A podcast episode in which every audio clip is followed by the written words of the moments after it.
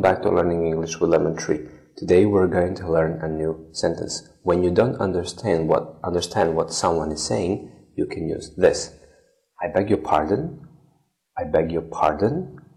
I beg your pardon. I beg your pardon. I beg your pardon. You know that uh, the intonation is rising at the end. I beg your pardon. I beg your pardon. I beg your pardon. So this is a formal phrase you use when you say that you don't understand. Thank you for watching. See you in the next video.